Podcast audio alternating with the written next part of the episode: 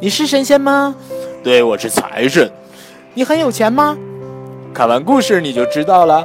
好啦，小朋友们，今天丹尼给你带来的呢是《棉故事之财神的传说》。从前有个叫沈三的年轻人，以打鱼为生。沈三是个善良乐观的人，虽然日子过得很清贫啊，但他还是开开心心的生活着。天气渐渐凉了，河里的鱼啊也越来越少了，日子也越来越难过了。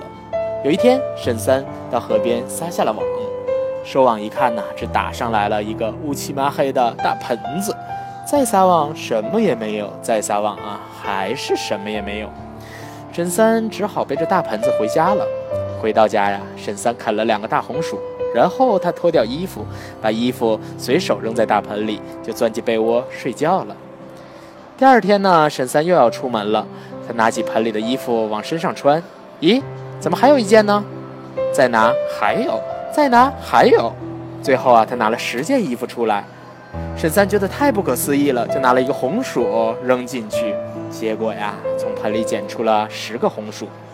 这下呀，沈三可知道了自己得了一个聚宝盆，就调叫来了呢街坊邻居。村口开饭馆的吴大叔放了一大锅红烧肉进去，结果呀，你猜怎么着？全村人都吃上了香喷喷的红烧肉。隔壁的张大娘啊，放了五个小鸡仔儿进去，结果回家开了个养鸡场。准备娶媳妇的小黑啊，拉了一车木头瓦片来，结果回去盖上了新房。因为聚宝盆呐，可以变出取之不尽、用之不竭的财富，所以人们都叫陈沈三财神，希望他能够给自己带来财运。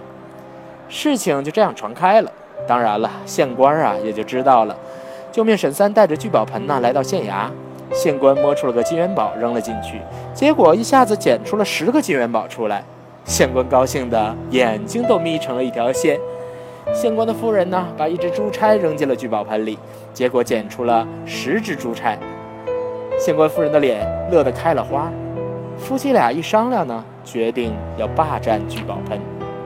县官对沈三说：“你在我的管辖地得到的东西就应该属于我，这个宝贝现在就开始归我了，你滚回去吧。”沈三和村民们都不答应，和县官争吵起来，场面乱哄哄的。县官的老爹呀，也拄着拐杖出来看热闹。他围着聚宝盆看了又看，看了又看，一不小心呢，跌了进去。你猜怎么着？